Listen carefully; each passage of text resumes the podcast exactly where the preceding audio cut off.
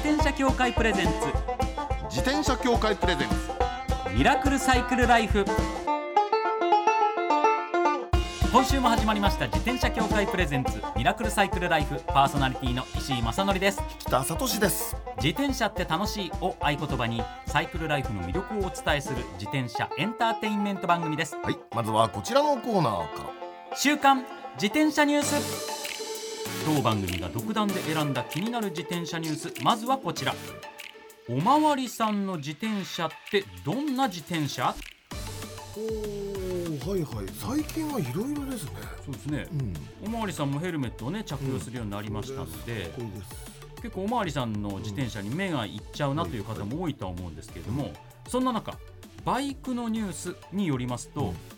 おまわりさんの自転車の名前を軽ラ用自転車って言うんですって、そうです。でフレームは基本的に白、うん。やっぱそのイメージですね、はい。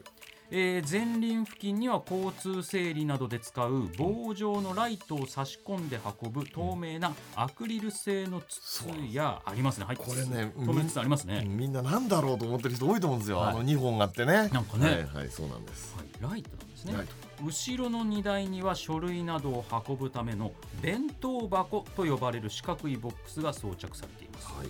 ありますね。ありますね。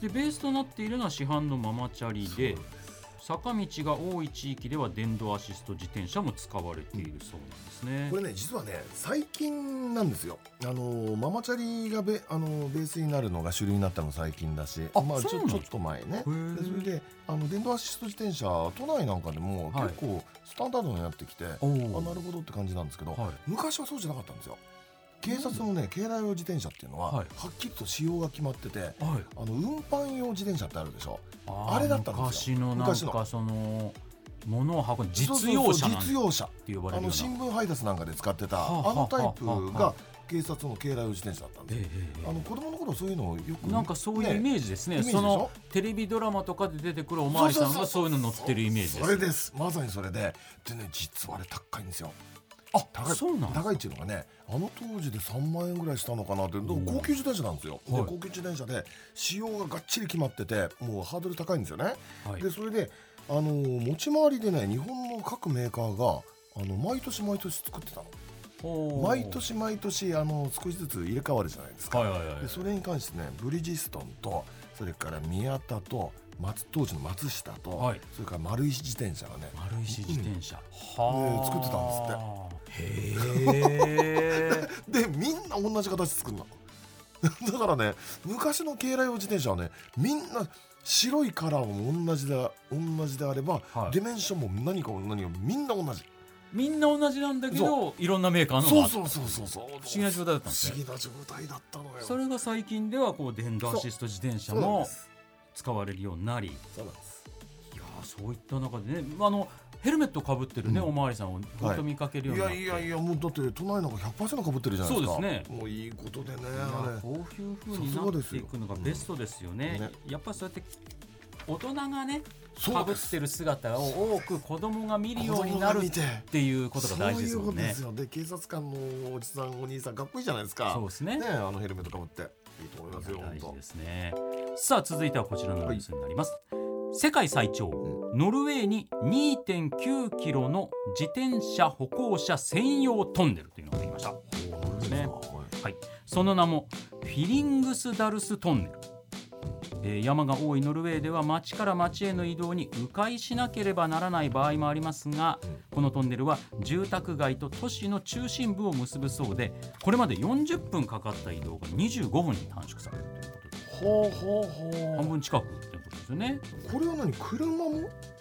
じこれゃないんですね。10分っていうのは多分自転車自転車ですよね。あの自転車歩行者専用トンネルなんで、あらまあこれ写真見るとなんかはい、これ今手元に写真ありますけど、未来都市みたいな感じなんですよね、はい。何これ。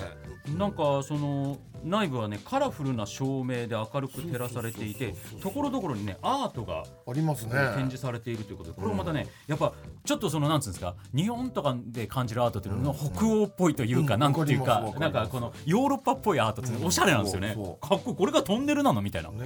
美術館じゃないミュージアムの中走ってんじゃないのとか。そんな感じ。感じに見えるぐらいおしゃれな雰囲気なんですよね。ねあのでかいそのアートオブジェがもうこうあるみたいな感じのそうですね。本当そういう感じですよ。ちなみにこのような目的で作られたトンネルとしては世界最長という、最長でしょうね。はい。そうそう。これね見てね若干思ったのがねあれ日本にもあるんですよ。あの関門トンネル、あはい。あの九州とあの本州を結んでるトンネル。あれこんな感じですよ。あそうなんですね。これよりもね狭いし短いんだけど全然短いんだけど、でも確かにね車以外の部分であの自転車と歩行者はここここっていう地下トンネルがあっていやこういうのが増えていくといいですよね。いいですね。これいいなこれ。羨ましい。ねだって迂回してもそんなに車だったら変わらないっていう場合もあるじゃないですか、ありますよ。そうですよ、トン車速いし。ネルガツって掘っても車だとどっちにしても速いから迂回するルートもそんな短ければうんそんなトンネル掘っても変わんなかったんですけどみたいなことになりかねないのが自転車歩行者の場合すごいここ大きいですからね。でちなみに防犯カメラも設置されておりまして、はいはい。244メートルおきに緊急電話も設けられていなるるということでほどなるほどなるほど安全面もしっかり考えられております。以上週刊自転車ニュースでした。この後はポタリングトークスペシャルお便りをご紹介しながらゆるーくお届けします。おリスナーの皆さんものんびりとお付き合いくださいください。自転車協会プレゼンツミラクルサイクルライフ。この番組は自転車協会の提供でお送りします。自転車協会からのお知らせです。スポーツ用自転車の場合きめ細かいメンテナンスも必要ですね。だからしっかりとした技量や知識を持ったスタッフのいるお店でお買い求めいただくことがとても大切なんです。そこで誕生したのが SBAA プラスです。この SBAA プラスとは一定の実務経験と十分な技量を持ち自転車協会主催の試験に合格した販売者の方にだけ認定されます。今回制度が一部改正になり認定者にスポーツ用自転車安全整備基準に基づいた整備を受けてもらうと SBAA プラスマークを貼ってもらうことができます。だから SBAA プラスマークはしっかりとしたメンテナンスを行った安全安心の証と言えます。SBAA プラス認定者のいるお店でメンテナンスを受けて快適なサイクルライフをお楽しみください。SBAA プラスについての詳しい情報は自転車協会 SBAA ホームページ SBAA-bicycle.com まで。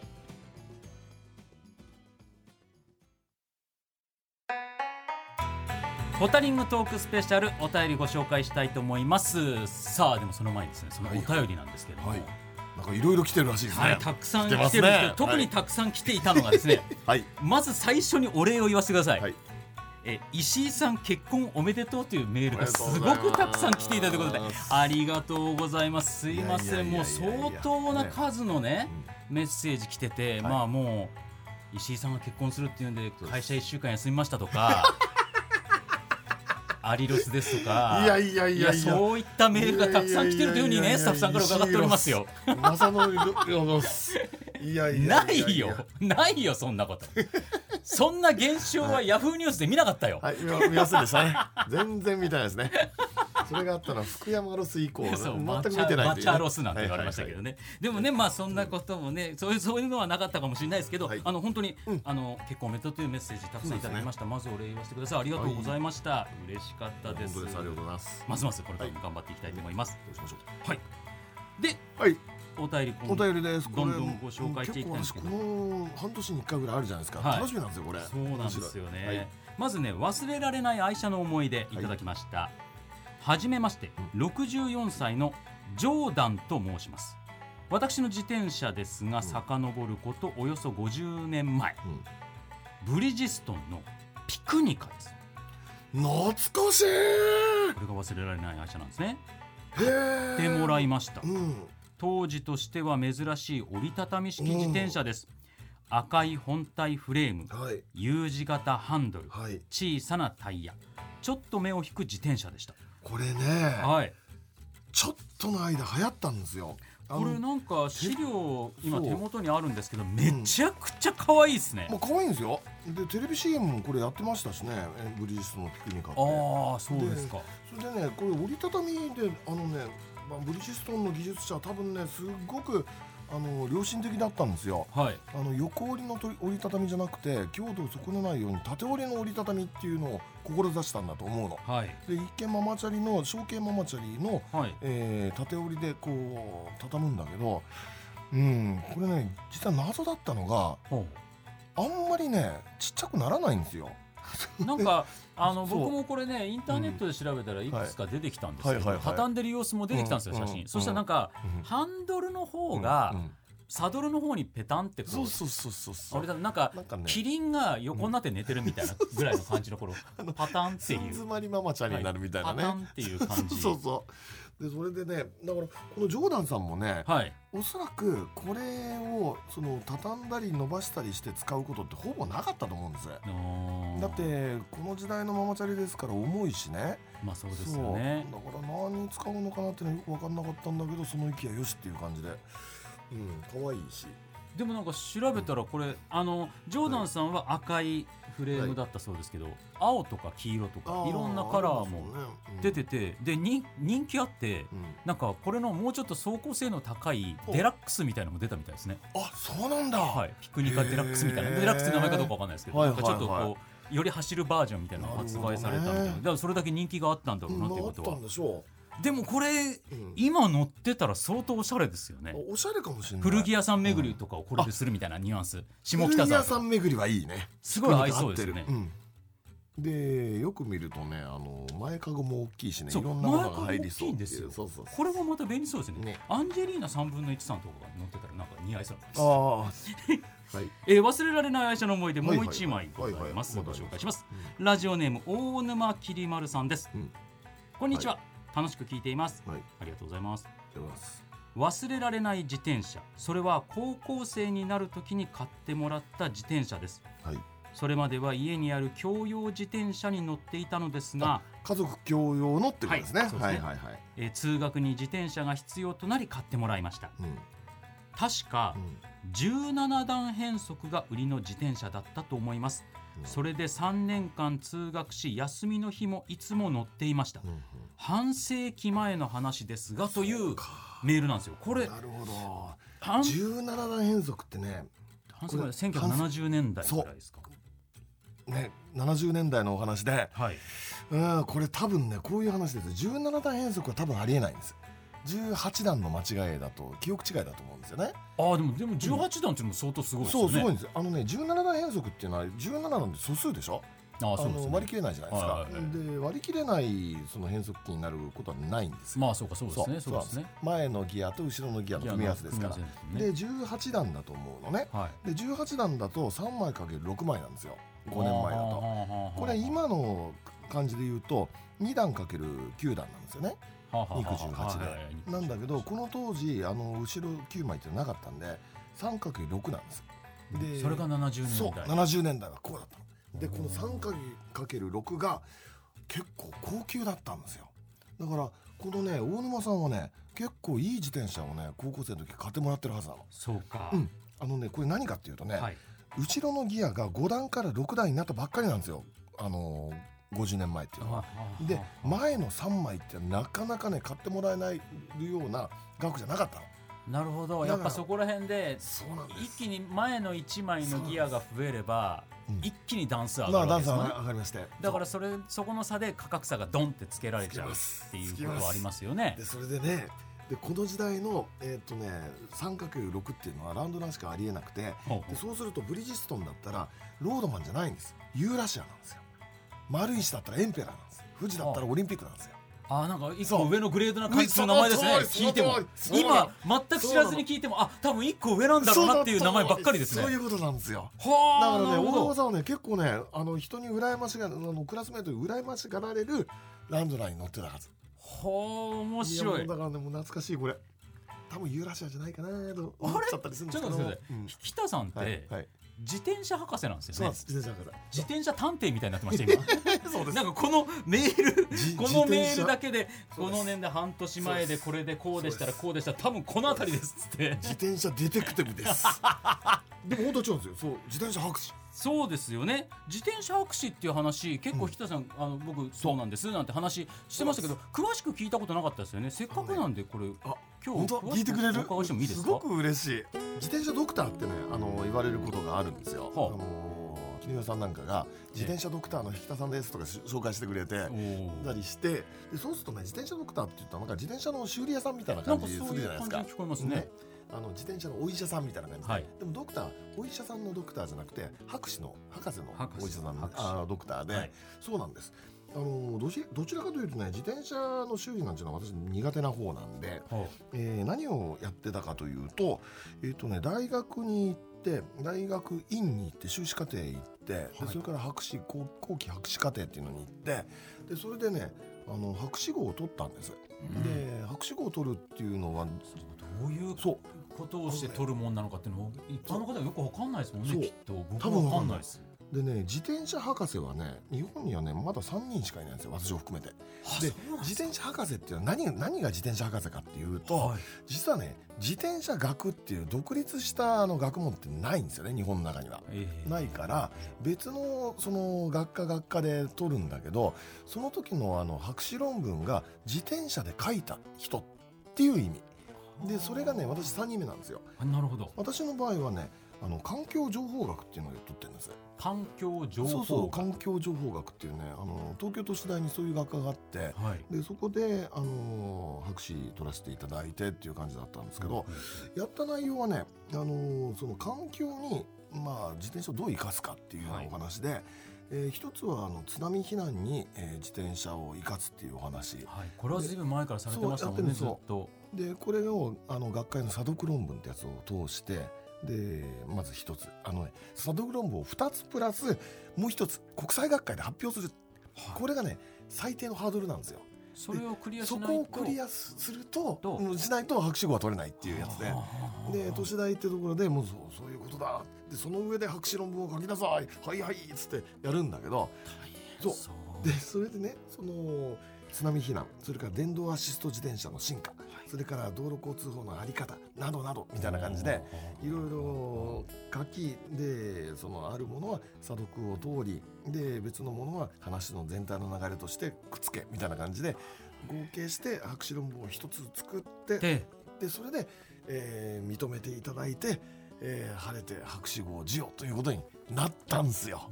それを取るための勉強を始められたら何年ぐらいやってましたっけ、結構かかってましたよね。そうかかりましたよ。5年以上かかかってますね。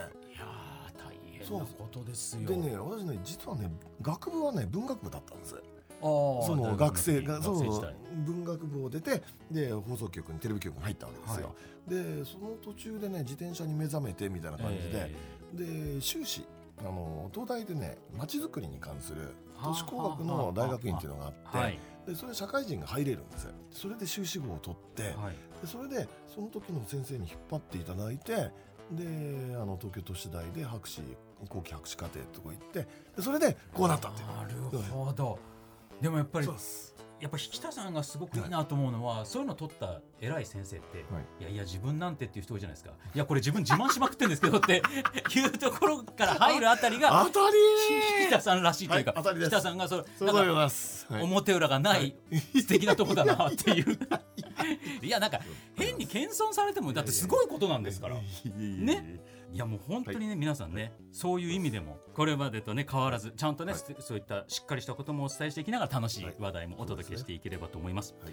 さあそれではここで1曲お送りしたいと思います、ホームカミングスの曲をお送りします、えー2012年に女性3名男性1名で京都で結成された4ピースバンドです。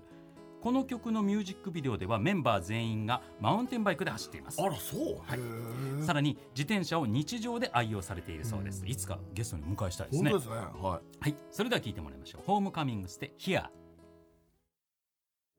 お聴きいただいている曲はホームカミングスで Here です。さあ今日最後のお便りになります、はいはいはいご紹介させていただきたいと思いますけどある提案をしてくださっています。はい。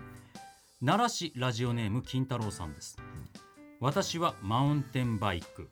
二つ折り自転車。ママチャリを持っていて若草山に登ったり車に自転車を積んで6歳になる男の子の孫と一緒に走ったり買い物をしたりしています。いお孫さんと、素敵ですうね、で、はい。ブレーキランプなんですが、車はブレーキの時に点灯するのに自転車はありませんね、はい。車で他の人の自転車の後ろについて走った時うん、急に止まったのでびっくりしたことがあります。ありますね。私もあります。自転車のブレーキランプってどんなものなんでしょうかねという。これね実はあるんですよ。ありますよね。あるんです。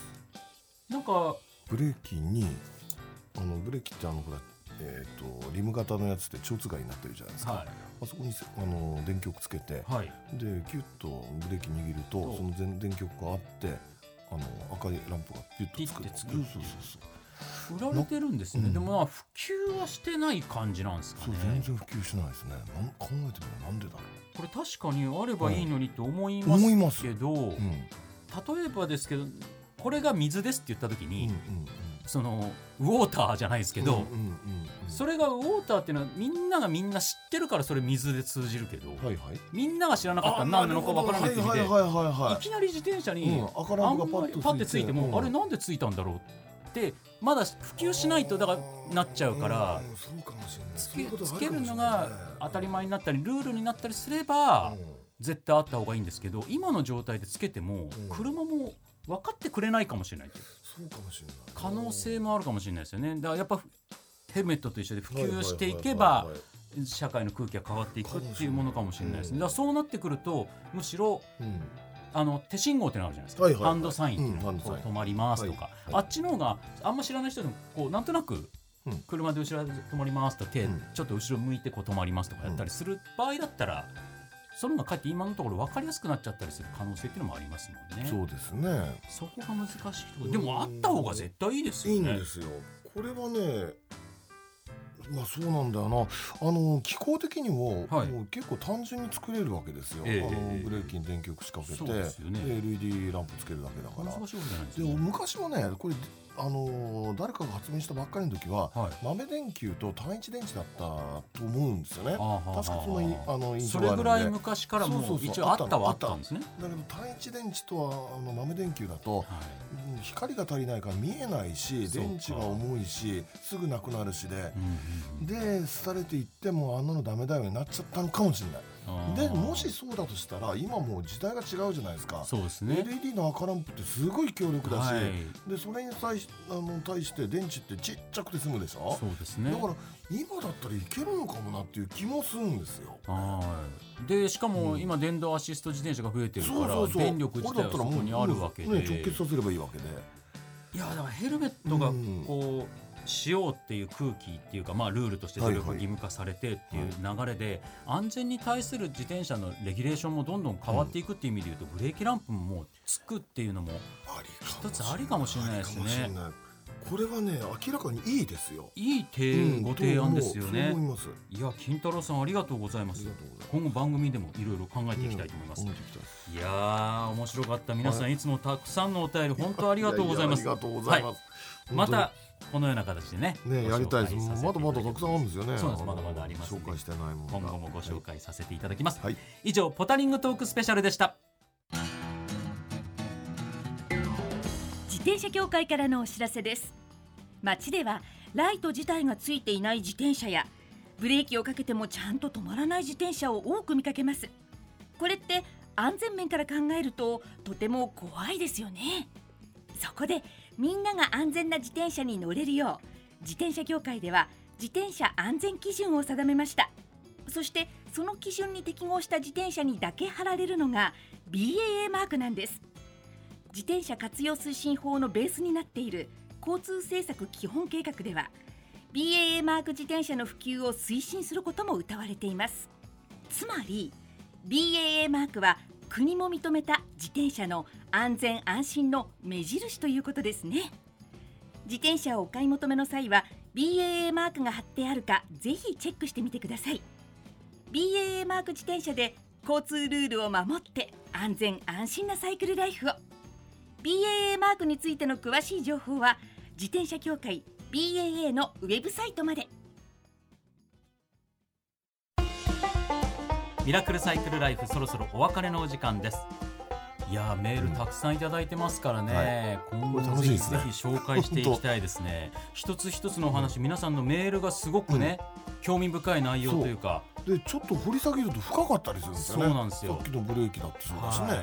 だからそういったお話もたくさんいただいてるんで皆さんちょっとでも疑問に思ったこと逆に初心者だから、なんかそういうのどうなんだろうとかじゃなくて初心者だからわからないんでって言ってもらったことが、うんあ考えるきっかけになったりとかそそういうこともたくさんありますんでぜひぜひ、はい。もう自転車博士が切って切って切っていきますんで、はい、ドクター引田です。はい。よろしくお願いいたします。番組ではマイ自転車ニュースサイクリストあるある自転車脳内 BGM 募集中です。